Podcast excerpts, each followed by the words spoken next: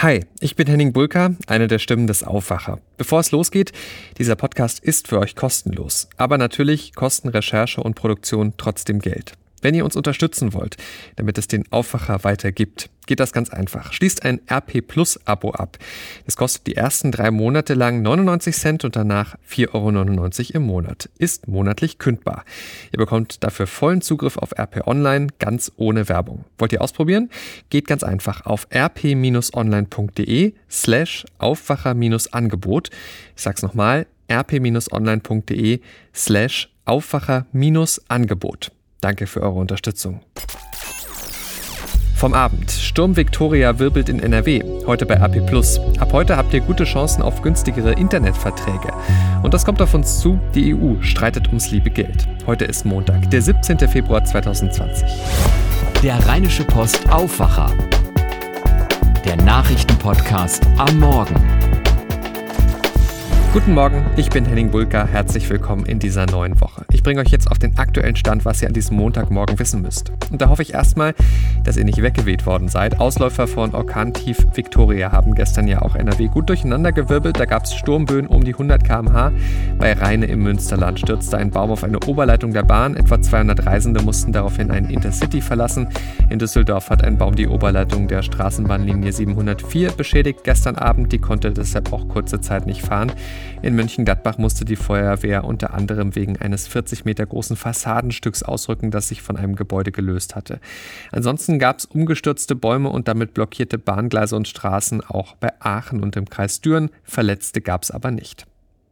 Wenn ich Leuten von meinem Job als Journalist erzähle, dann sagen viele immer wieder eine Sache. Berichtet doch mal nicht immer nur über schlechte Dinge, sondern auch über die guten Sachen, die passieren. Das kann ich gut verstehen. Schließlich liegt der Fokus natürlich bei Nachrichten auf Missständen. Anders kann Journalismus ja auch der Verantwortung nicht nachkommen, die er hat. Also hinzuschauen da, wo zum Beispiel Politiker oder Firmen es nicht so gern haben, dass man hinschaut. Und das sind dann eben meistens schlechte Dinge. Aber heute Morgen, da habe ich einmal so eine gute Nachricht für euch, die sich viele wünschen, und zwar beim Thema Coronavirus. Ja, okay. Erstmal ist die Lage natürlich weiter angespannt bei dem Thema. In China gibt es jetzt mehr als 70.000 Infizierte. 1770 Menschen sind gestorben dort. Aber in der Pfalz, hier in Deutschland, da konnten gestern 120 Menschen aufatmen und zwar 120 China-Rückkehrer. Sie hatten zwei Wochen isoliert in einer Kaserne verbringen müssen in Germersheim. Dann war aber klar, keiner von ihnen hatte sich angesteckt mit dem Coronavirus und sie durften nach Hause. Olaf Holzbach ist Reporter für den Sender RPA1 und hat für die Deutsche Presseagentur den Auszug der Rückkehrer beobachtet. Gab es da wirklich nichts, was nicht hingehauen hat? Also offenbar nichts, was man irgendwie als Fehler in der Vorbereitung festhalten müsste. Die Stimmung drinnen war natürlich nicht die allerbeste nach paar Tagen, aber auch an Anflüge von Lagerkoller hatte das DRK-Team gedacht, lobt Rückkehrerin Ann-Sophie Muxfeld aus Bad Oldesloe. Gerade für die Kinder hatten sie ja noch viel ähm, gemacht. Wir hatten dann ja auch noch Tischtennisplatten, wir hatten Billard, Federballschläger und sowas. Also es gab halt schon Sachen, die, wo man sich ja beschäftigen konnte. Also das, das war, würde ich sagen, echt gut. Und die Hauptsache war ja nun die medizinische Seite. 14 Tage Isolation, keine Ansteckung, Ziel erreicht. Und in der Kaserne da in Germersheim, da herrscht ab heute wieder ganz normaler Alltag? Jawohl, der Kommandeur sagte, wir machen hier richtig sauber, desinfizieren alles und dann ist dieser Quarantäneblock wieder Soldatenunterkunft. Nochmal so eine Aktion, Wäre denkbar, meinen die Fachleute. Vielleicht nicht Corona, vielleicht nicht Germersheim, aber wer weiß.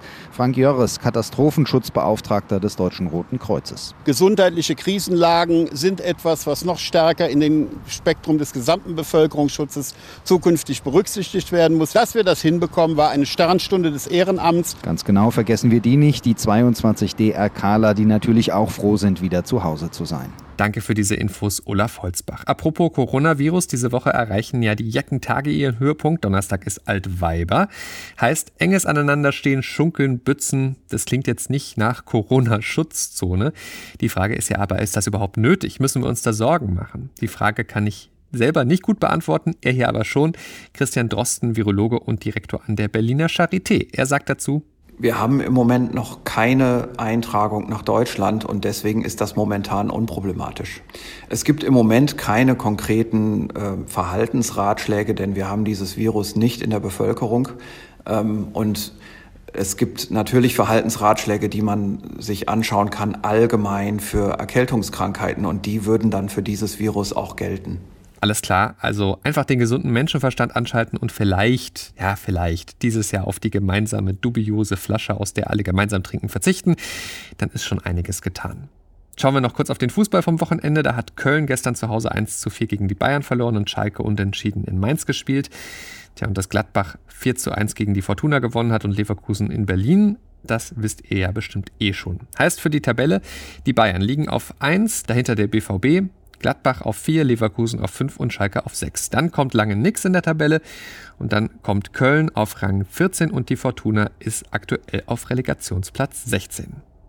Damit zu dem, was ihr heute bei RP Plus lest.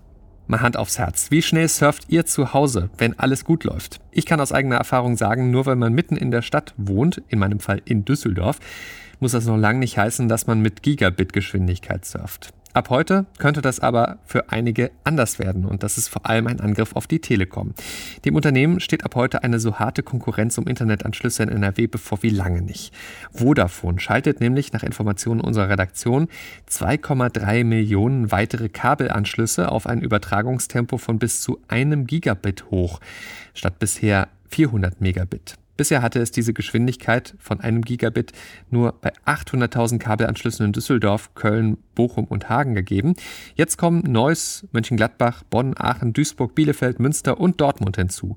Bis Ende 2020 sollen 5,2 Millionen NRW-Haushalte das höhere Tempo angeboten bekommen, also rund 70 Prozent der Bevölkerung. Dieses Thema lest ihr heute auf der Titelseite der RP und natürlich bei RP Plus. Vodafone geht gleichzeitig mit einem Kampfpreis in den Markt, während Gigabit-Verträge in den Vorreiterstädten bisher regulär knapp 70 Euro gekostet haben, sind nun nur noch knapp 40 Euro fällig. Damit will Vodafone unter anderem erreichen, dass, na klar, Telekom-Kunden rüberwechseln. Was davon zu halten ist, wie das zu bewerten ist und was sonst hinter dieser Offensive steckt. Heute bei uns. Außerdem schauen wir noch nach Monheim. Knapp 44.000 Einwohner hat die Stadt und trotzdem das nicht sonderlich groß ist, Monheim ist Pilotstadt und zwar für ein ganz besonderes Nahverkehrsprojekt. Dort fahren bald die ersten selbstfahrenden Busse im Regelbetrieb, wohl ab Ende des Monats, wenn alles gut geht. Okay, sie fahren nur ziemlich langsam und es fährt zur Sicherheit auch noch trotzdem ein sogenannter Busbegleiter mit. Trotzdem ein super spannendes Projekt, finde ich. Was Monheim mit den selbstfahrenden Bussen genau vorhat und was das für den Nahverkehr auch in anderen Städten heißen könnte. Heute bei RP. Welche Nachrichten es in Düsseldorf gibt, das weiß Charlotte Großer aus den Antenne Düsseldorf Nachrichten. Guten Morgen, Charlotte. Einen schönen Montagmorgen, Henning. Und ich sag schon mal vorsichtig, hello! Ist zwar noch nicht ganz Karneval, aber wir haben hier bei Antenne Düsseldorf dieses Wochenende unseren närrischen Ohrwurm gekürt, also den Karnevalshit dieser Session. Weitere Themen sind bei uns auch, wie sich der Handel in der Stadt verändert, und zwar in Bezug auf Traditionsgeschäfte. Und diese Woche gibt es einen runden Tisch zu den E-Scootern in Düsseldorf. Spezialgeschäfte wie der Elektrohändler Konrad konzentrieren ihr Geschäft immer häufiger auf den Handel im Internet. Durch den wachsenden Online-Markt und das große Angebot in den Innenstädten schließen immer wieder auch Traditionsunternehmen in unserer Stadt. Besonders schwer ist es für die Geschäfte, die mit für unsere Grundversorgung da sind, zum Beispiel Metzger. Einen guten Metzger um die Ecke schätzen viele Kunden, aber häufig wird doch im Supermarkt eingekauft, sagt Sven Schulte von der IHK. Der Discountpreis zählt dann doch noch an der einen oder anderen Stelle und da kommt man dann nicht so einfach gegen an. Bei den Bäckereien ist das ähnlich. Gehen Sie mal in großen Edeka, Rewe, sonst was, da kriegen an vier Stellen Brötchen. Also beim Bäcker vorne zum Aufbacken, dann in der Backstation im Laden und dann noch im Gefrierfach. Schulte sagt weiter, Traditionsunternehmen mit einem speziellen Angebot und gutem Service können bestehen. Die hätten häufig auch Kunden, die von außerhalb Düsseldorfs kommen. Seit dem 11.11. .11. haben wir ihn gesucht, den närrischen Ohrwurm 2020. Jetzt steht fest, zum insgesamt dritten Mal darf sich die Düsseldorfer Band Swinging Fun Fast über den Musikpreis von Antenne Düsseldorf freuen. Martin Heyer mit den Details. Düsseldorfer Nächte. So klingt der Ohrwurm 2020.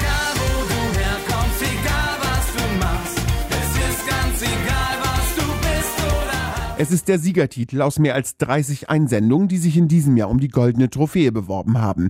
Damit waren die Swinging Fanfares nicht nur Favoriten in der Jury-Sitzung. Sie erhielten auch im Online-Voting die meisten Stimmen der Düsseldorfer. Platz 2 belegt in diesem Jahr Sängerin Jasmin Marie mit dem Titel Girls vom Ring. Platz 3 geht an die Band Kokolores mit Überall nur Jecke. Diese Woche sitzen Stadt und Polizei mit den Anbietern von E-Scootern in Düsseldorf zusammen. Dabei dürfte es vor allem darum gehen, mit den Anbietern neue Regeln zu verhandeln. Seit Anfang des Jahres müssen die Anbieter zum Beispiel eine Jahresgebühr von 20 Euro für jeden Roller an die Stadt zahlen. Damit soll die Zahl der Roller reduziert werden. Außerdem prüft die Stadt, ob eine Obergrenze für die Anzahl festgelegt werden kann. Und sie will, dass das wilde Abstellen in Fußgängerzonen oder in Parks gar nicht mehr möglich ist. Und das waren soweit die Meldungen von meiner Seite. Alle Nachrichten gibt's auch immer um halb bei uns im Radio und zum Nachlesen auf antennedüsseldorf.de. Dankeschön, Charlotte. Und das wird heute noch wichtig. In der Nacht auf Neujahr, vor gut sechs Wochen, da hat es im Krefelder Zoo gebrannt, das Affenhaus ging in Flammen auf, hat viele Menschen bewegt. Heute beginnen nun die Abrissarbeiten der Reste. Aus einer Vorlage für den Stadtrat geht hervor, zunächst sollen die stählernen Überreste des Dachs abgetragen werden. In dem Papier wird auch erwähnt, dass das verheerende Feuer mehr als 50 Tiere getötet hat. Bisher war von rund 30 Tieren die Rede gewesen. Unter den toten Tieren waren laut der Ratsvorlage acht Menschenaffen. Zwei Schimpansen hatten das Feuer weitgehend unversehrt überstanden. Im Prozess um ein mutmaßliches Autorennen mit einem unbeteiligten Todesopfer in Mörs. Da fällt heute womöglich das Urteil. Vor Gericht stehen am Landgericht Kleve zwei 22 Jahre alte Männer aus Duisburg. Sie sollen sich im vergangenen April in Mörs mit ihren über 550 und 600 PS starken Autos in Rennen geliefert haben, auf einer zweispurigen Wohnstraße. Laut Anklage soll einer von beiden dabei auch die linke Gegenspur genutzt haben und auf 167 km/h beschleunigt haben. Er stieß mit dem Kleinwagen einer unbeteiligten Frau zusammen. Die 43-Jährige war nicht angeschnallt, wurde herausgeschleudert und starb drei Tage später. Die Anklage lautet auf Mord. Zwölf Tage ist es her, der Eklat bei der Ministerpräsidentenwahl in Thüringen. Zur Erinnerung, Thomas Kemmerich von der FDP wurde da zum Ministerpräsidenten gewählt, aber nicht nur mit Stimmen von FDP und CDU, sondern auch von der rechtspopulistischen AfD. Ein politischer Aufschrei ging durch Deutschland. Die Wahl löste eine handfeste Regierungskrise in Thüringen aus. In der Folge kündigte auch Bundes-CDU-Chefin Kram-Karrenbauer ihren Rückzug an. Heute nun wollen in Thüringen Vertreter von Linken, SPD und Grünen erstmals mit CDU-Abgeordneten über mögliche Auswege aus der Regierungskrise sprechen. Ex-Ministerpräsident Bodo Ramelow von den Linken will der CDU entgegenkommen. Antenne Thüringen-Korrespondentin Katja Bohmeier berichtet aus Erfurt für die Deutsche Presseagentur. Was genau können diese Gespräche bringen? In allererster Linie muss zwischen den vier Parteien wieder Vertrauen hergestellt werden. Das ist die erste Hürde. Dann muss die Frage geklärt werden, ob es bei einer erneuten Ministerpräsidentenwahl eine Mehrheit für Bodo Ramelow ohne die Stimmen der AfD geben kann. Und das dürfte wohl das größte Problem sein, denn CDU und FDP schließen bisher aus, Ramelow und damit Rot-Rot-Grün ins Amt zu verhelfen. Damit sie vielleicht doch über über ihren Schatten springen, will Ramelow Zugeständnisse machen. So soll der Landeshaushalt fürs nächste Jahr gemeinsam erarbeitet werden. Auch über Neuwahlen soll gemeinsam gesprochen werden. Ob das jetzt reicht, wird sich zeigen. Danke, Katja Bohmeier. Ja, und auch in der Bundes-CDU bleibt es spannend mit der Frage, wer wird Annegret Kamp-Karrenbauer denn nachfolgen an der Parteispitze? Einer, der sich da am Wochenende demonstrativ wieder ins Gespräch gebracht hat, ist NRW-Ministerpräsident Armin Laschet. Er gilt als einer der aussichtsreichsten Kandidaten für den CDU-Vorsitz und vielleicht auch als Kanzlerkandidat der Union. Sein Problem? Manche parteiinterne Kritiker finden ihn zu sehr auf einer Linie mit Angela Merkel.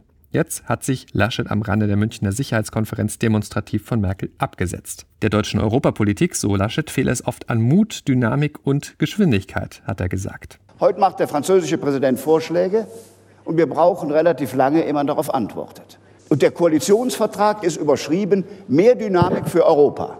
Davon hat man die letzten zwei Jahre so viel nicht gemerkt. Und insofern gibt es noch Aufgaben, jetzt mit der deutschen Ratspräsidentschaft verbunden, nach dem Austritt der Briten hier eine neue Dynamik zu erzeugen. Deutliche Worte von Armin Laschet, einem der möglichen Nachfolger von Merkel und AKK. Einer, der sich auch anschickt, ist Bundesgesundheitsminister Jens Spahn. Er hat gestern Abend in der ARD-Sendung Bericht aus Berlin gefordert, dass über den CDU-Vorsitz und die Kanzlerkandidatur der Union jetzt zügig entschieden werden soll. Unionsfraktionschef Ralf Brinkhaus tritt dagegen auf die Bremse. In der ZDF-Sendung Berlin Direkt sagte Brinkhaus, man müsse sich jetzt Zeit nehmen. Rosenmontag soll der Prozess genau festgelegt werden, wie die Nachfolge von AKK und Merkel genau bestimmt werden soll. Und CSU-Chef Markus Söder, der hat gestern Abend bei Anne Will im ersten betont, für ihn ist die Entscheidung über den CDU-Vorsitz noch keine über die Kanzlerkandidatur der Union. So, und dann müssen wir jetzt noch kurz über das Geld reden, über Steuergeld, um genau zu sein, denn darum gibt es in der EU aktuell heftigen Streit. Es geht um den Finanzrahmen der Europäischen Union für die kommenden Jahre. Eigentlich ist das ein Standardprozedere, das festzulegen. Das Problem ist nur, Großbritannien ist ja raus aus der EU und zahlt ab nächstem Jahr nicht mehr ein. Und das löst ziemlich viel Bewegung aus. Am Donnerstag gibt es deshalb einen Sondergipfel der EU-Staats- und Regierungschefs rund um dieses Thema. Heute versuchen aber auch erstmal die Europaminister ihr Glück. Sarah Geiserde berichtet für die deutsche Presseagentur aus Brüssel. Bei den Verhandlungen, da geht es auch darum, wie viel jeder von uns an die EU abtreten muss. Ne? Ja, genau. Es geht unter anderem darum, wie viel die einzelnen Mitgliedsländer in den kommenden Jahren in die EU-Kasse einzahlen sollen. Geld, das natürlich von den Steuerzahlern kommt. Die EU hat das Problem, dass Großbritannien ja jetzt raus ist und ab 2021 dadurch auch nicht mehr in die EU-Kasse einzahlt. Das hinterlässt in den kommenden Jahren eine Milliardenlücke und hier in Brüssel wird jetzt heftig darüber diskutiert, wie die gefüllt werden kann. Die Frage nach dem, wer zahlt in Zukunft wie viel, die ist schon einer der Hauptstreitpunkte hier einer der Streitpunkte, sagst du. Welche gibt es denn noch? Ja, es geht zum Beispiel auch um die Frage, wofür genau wie viel Geld ausgegeben werden soll in den nächsten Jahren. EU-Ratspräsident Michel hat dazu einen Vorschlag vorgelegt. Der sieht vor, dass die EU weniger für die gemeinsame Agrarpolitik ausgeben soll und auch für die Unterstützung ärmerer Regionen, um die wirtschaftlich voranzubringen. Dafür sollen die Militärausgaben kräftig wachsen und die Mittel für Migration und Grenzschutz sollen sich mehr als verdoppeln. Dieser Vorschlag ist allerdings sehr umstritten. Sowohl Diplomaten aus verschiedenen Mitgliedstaaten haben sich schon kritisch geäußert, als auch das EU-Parlament. Das Sondertreffen heute soll ja den Sondergipfel Ende der Woche vorbereiten. Da treffen sich dann Kanzlerin Merkel und ihre Kollegen. Ähm, ist das denn überhaupt wahrscheinlich, dass es jetzt zu einer Einigung kommt? Also eigentlich alle, mit denen man hier in Brüssel spricht, sind da skeptisch und halten das für unwahrscheinlich. Dafür liegen die Interessen einfach zum Teil zu weit auseinander. Und es liegt bisher auch kein Vorschlag auf dem Tisch, wo man sagt, ja, das geht irgendwie, das könnte so eine Lösung werden. Danke, Sarah Geisert. Damit schauen wir jetzt noch aufs Wetter für NRW. Und da ist es heute und in den kommenden Tagen kühler als am Wochenende. Bis 13 Grad bekommen wir heute. Dazu erst wolkig und trocken. Am Nachmittag sind dann einzelne Schauer und auch Gewitter möglich. Kann auch stürmische Böen geben weiter. Über Nacht wird es dann wahrscheinlich glatt an einigen Stellen. Morgen Wolken und zeitweise Schauer. Bis 10 Grad dann maximal. Am Mittwoch weiter unbeständig. Bis 8 Grad nur noch. Das war der Rheinische Postaufwacher vom 17. Februar 2020. Ich bin Henning Bulker, wünsche euch einen guten Wochenstart. Bis morgen. Ciao, ciao. Mehr bei uns im Netz www.rp-online.de